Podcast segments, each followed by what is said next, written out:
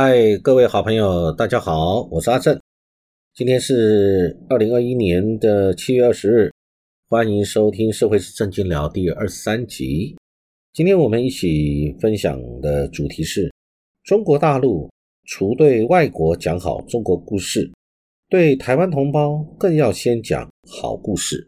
啊，我想从这个主题，各位已经可以理解，啊，我们今天要谈的大概是哪个方面？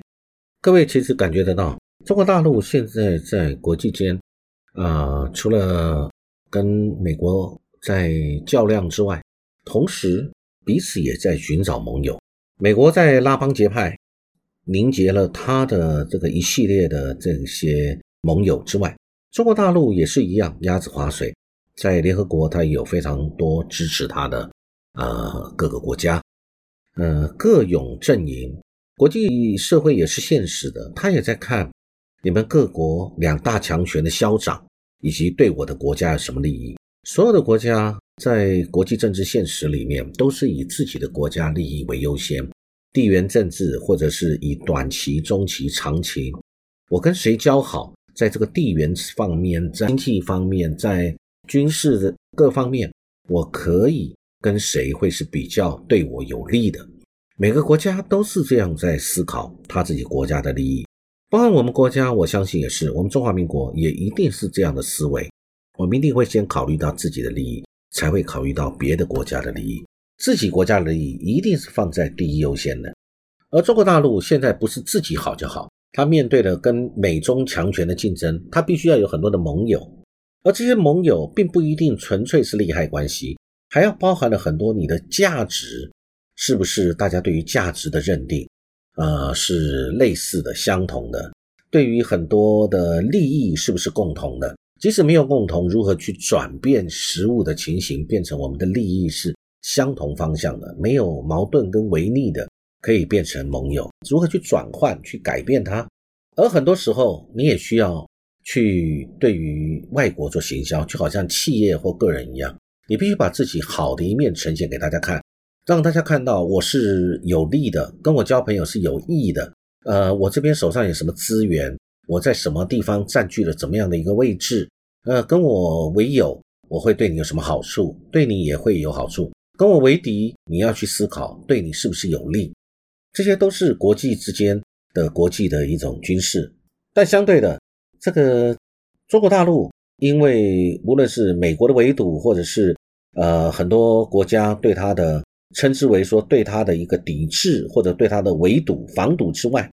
中国大陆也要想办法对外一直展现出自己好的一面。在二零一四年的时候，习近平他去访问法国的时候，呃，就有提到中国这头狮子已经醒了。那但是这是一只和平的、可亲的、文明的狮子。也这其实是在告诉大家一个一个重点，就是中国不像以前。的你们印象中的积弱不振的一个国家，中国是一个和平崛起、有力量，但是可以交朋友、讲文明的一个国家，意思大概就是这样。所以呢，这个就是讲说，他要展现他自己的吸引力，让别的国家愿意来跟他交往，而且跟他交往是有利的。中国有很大的市场，从早期的世界工厂到现在的世界市场，在欧洲、德国、法国。都是比较轻中的，而且跟中国有紧密的贸易往来，所以呢，不单是对他们，还要这个跟欧洲其他的国家，他也是要有很好的交往，跟东协其他的国家，跟呃中南美，跟非洲，其实在联合国有非常多跟中国大陆很友好的国家。当然，现在为了呃世界的现实，并不是美中一定是敌人，但是某个角度在竞争当中。但是也有需要一起合作的地方。那么站在美国的立场，其实在看中国，也有人喜欢，也有人不喜欢。只不过现在，呃，美国的民主跟共和两党大致的方向跟意见来讲，都的确把中国当做一个竞争的对手，而且是一个比较顾虑的对象。从以前，呃，中国大陆一直是在从邓小平时期一直在韬光养晦，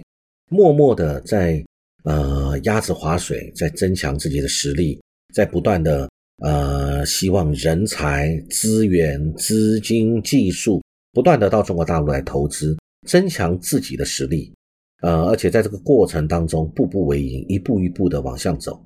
当中国大陆它已经大到一个情形的时候，突然美国惊觉了，不论他在哪一任的总统，哪一个时期开始对中国大陆有所警觉，他们不管是相关的，不管在军事的、经济的、科技的各方面，对于中国的崛起，他们有了很大的戒心。这个时候，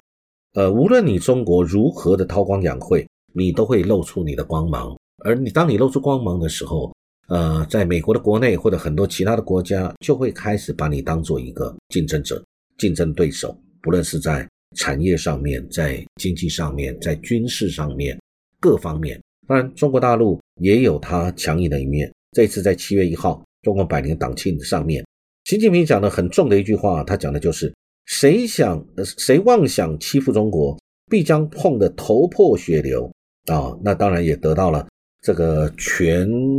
中国大陆在现场，大家的掌声，这个掌声也不是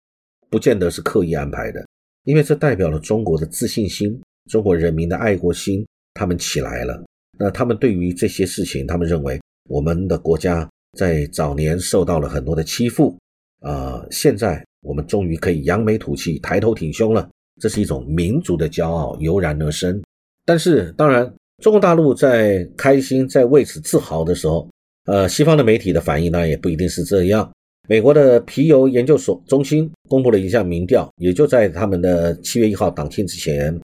说在日本、瑞典、澳洲、南韩跟美国，至少都有四分之三的受访者对中国是比较持负面的看法，就是对中国感觉就是一个负面词，然后有很多他们不同意、反对的地方啊。我想这个就反映在。在这个所谓的民调中心公布的这个民调里面，然后习近平总书记他在六月下旬在主持他们中共中央的政治局的一个学习会议里面也表示，说当今中国正处于实现中华民族伟大复兴的关键时期，那中共绝不丢掉谦虚谨慎的传统，也绝不丢掉不畏强敌的勇气。这个来讲就表示什么？第一个不畏强敌就是。我很坚定，我对国外或外国势力，我绝对没有对你们有任何的畏惧。但是我也不因为我自己的崛起或强大，我就忘了我的谦虚跟谨慎啊！我想这个就是他的一个态度。那他不畏强敌，这表示暗指，其实我想大家都知道，就暗指美国吧。那但是这两年大家都知道，国外对于中国大陆一直认为有一个名词。叫做“战狼外交”，当然，这个“战狼外交”起因于呃一些电影相关的一个呃中国的这个勇敢的人士在海外是如何的保家卫国，保卫在海外保卫中国的权益、国家的尊严、人民的福利等等啊，是非常的英勇。那但是相对的，这个战狼变成是久了以后。很多人就把它定义是一种战狼外交，所以呢，它对于让很多的国家对它有所忌惮，包含了美国、日本、印度、澳洲啊，美日印澳，大家知道这四个联盟 QAD 的，加上加拿大、英国、法国、德国等等的，他们对于中国大陆的所谓的战狼外交都非常的忌惮，同时认为这是一个讯号。那么有讯号、有忌惮的时候，就会做什么？就会默默的、渐进的、阶段性的对中国大陆做防堵，或者联合起来做了很多的围堵，就如同现在各国围堵中国大陆的一种情势一样的情形。那这个对大陆的整个的发展不见得非常有利，而且各位都知道，最近 G7 七大工业国峰会的联合声明对北京也没有非常的和平，而且呢，扬言就会对。因为中国大陆对澳洲的一个贸易制裁，他们会采取集体的行动，甚至不排除背个欧中全面投资协定。这几个事情可以看得到，中国大陆它应该要说好故事，对国外，对这些外国的朋友，让他们知道中国没有像你想的那么的好战好武，而是爱好和平，和平崛起。我们希望跟大家共存，并不想成为一个霸权或侵略别人的国家。但是要做这个事情的时候，你要去说服外国，那说服这么多的呃国家，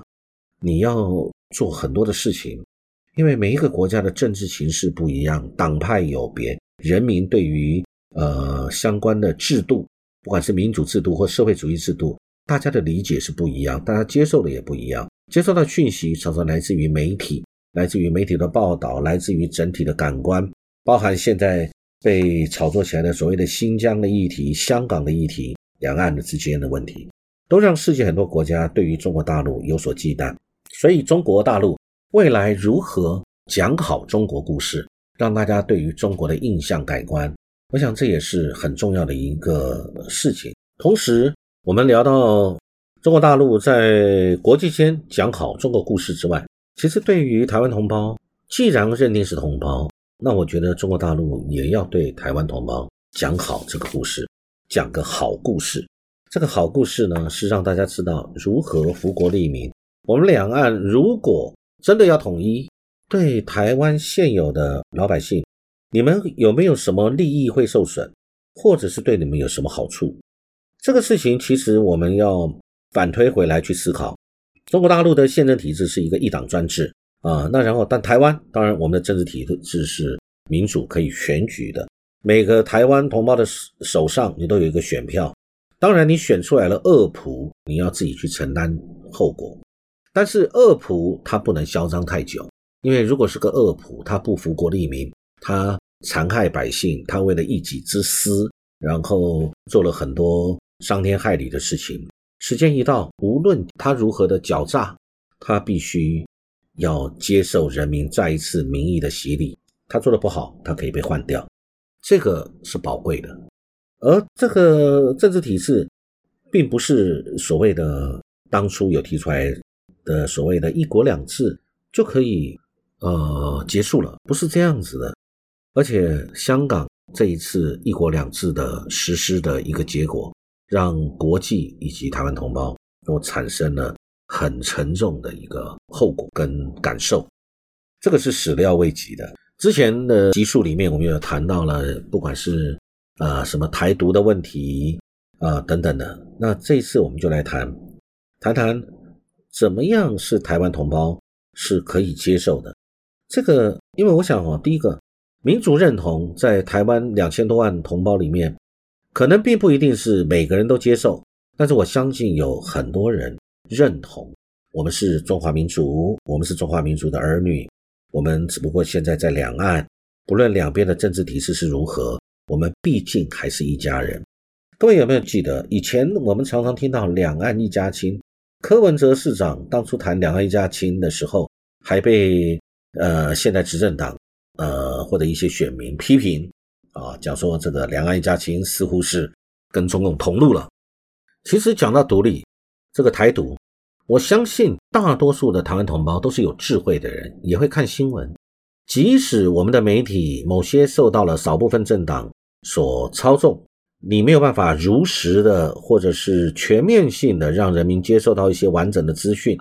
但是大部分的老百姓都自己有眼睛会看，都知道中国大陆对于台独的反对以及台独的结果是很严重的，这一点我想大家都毋庸置疑，不论是市井小民到政治人物，大家都知道。所以台独其实，在台湾，我认为现在是不可能的。尤其最近邱毅人加上呃美国的坎博发言以后，很清楚的，这个台独是不会接受，也不可实现的。所以呢，这一点其实中国大陆根本不需要担心。那反而应该在意的是，如果真的是希望两岸一家亲，两岸是。呃，未来可以走在一起，不论是什么样的模式，是走在一起。那如果说台独是不是真正的问题，那么统一现在又做不到。那习主席谈到了中华民族的伟大复兴，现在缺了一块。呃，谈到了台湾，而台湾这一块呢，又是中国大陆跟美国谈判时候的底线红线，不可逾越之重。台湾没得谈了，美国的军机降落在台湾，那已经是中国大陆会严重抗议的一个事情。那站在中国大陆那边，他们对于西方的现在的这个制度，也看不起，因为第一个认为中国现在富起来了，强起来了，人民有钱，人民有作为，呃，政治呃也很有效率，对于老百姓呃也是非常有感，老百姓对于政府也是很认同，所以呢，中国大陆的民众也认同现在的制度，即使它是专制的，它也是有中国特色的社会主义。是一个可以把国家治理好的一个典范，这个现在就是一个一个问题在这里。台湾现在的民主体制，呃，即使做的不好，可是大家认为我手上有一张票，我是安全的。你现在的恶仆人，你做的不好，我可以把你换掉。所以呢，你相关的政府，你还是必须忌惮人民手上的这张票，免得你胡作非为。胡作非为，你只能短暂，但是你不能长久。因为人民还是有这个权利把你换掉。再来，台湾还是有法治的。你即使贪赃枉法，那么即使现在你得意一时，等到你失势了、下台了，政治跟法律永远不会绝对的挂钩，法律还是有能够彰显的一天。当然，我们要这么说，在台湾，呃，法律有没有服务于政治这个问题，大家可以探讨。见仁见智，有些人认为有，有些人认为没有，有些人认为在某些事情上有，有些认为是，有些人可能认为没有。无论有或没有，大家心中自然有一把尺。国家赋予我们公务员、政府的权利是要福国利民的，真正的主人翁应该是人民，所以人民才是这个拥有国家最重要的主人翁。那所有的人民，我们都讲说这些政府的官员是公仆，只不过有些公仆逾越了公仆的角色，但是大部分的公仆都是忠于自己的职守。那但是当政党轮替，政府呃执政者不一样的时候，有没有很多政治上的现实？我想我们都不是天真的人，都很清楚，当然是有的。那但是。我们的民主制度就是因为我们有一张选票，我们可以适时的去伸索自己的主权，只不过不是现在，要等到我们一起共同同意的那个法律赋予他的那个时间到的时候，我们再来去行使这个主权，换下一任的执政者，换下一任的公仆。现在现实的情形的确是我们两岸现在就是分治，呃，但是我认为我们。都是属于中华民族，所以我们不要分裂。呃，虽然我们的政治制度不一样，一个是符合中国特色的社会主义，一个是我们台湾这边我们自称我们是民主政治。那不论是哪一种，总是要有一个对于我们民族的认同。那未来如何走在一起？我个人是觉得，在中国大陆的立场，因为它大，它强。它的不管在军事、科技，在各方面，呃，都有它的一个世界独大的地位啊，世界第二大的经济体。呃，旁边的台湾，既然是同胞，呃，台独又不可能，那么所谓的，我建议“武统”这两个字可能要少提，或者是不提。国内的民间的民族主义高涨，或者是所谓的军方。对于台湾以武力解决两个问题的这样的一个声调、声量，呃，中国大陆应该要有更智慧的方式去处理，以免造成台湾同胞更多的一个呃不理解或者错误的理解，这对于两岸未来的走向并不好。所以呢，我最后的看法就是如何能够对台湾同胞讲个好故事，呃，我觉得。也是挺重要的，可以让台湾的同胞对中国大陆更了解，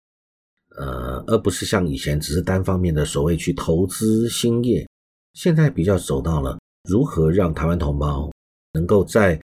不往台独的方向，也不会往台独的方向走的一个前提之下，